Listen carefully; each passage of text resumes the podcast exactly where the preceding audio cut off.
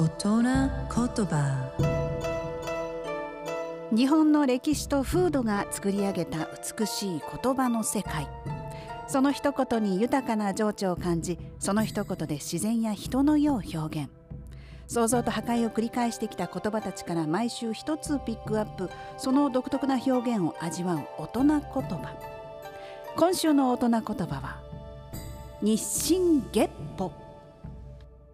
日々絶え間なく毎日速いスピードで進化する様進歩する様進歩の度合いが急速であるということを意味します、えー、語源は日進は読んで字のごとく日々進んでいくという意味があって中国の荀子という人が書いたものがその由来とされています。月歩の理由は進歩を強調するために月ごとに歩むという意味で月歩になったという説があります、まあ、つまり日ごと月ごとに進化し続けるという意味となるんですね。美しい日本語を味わう大人言葉でした。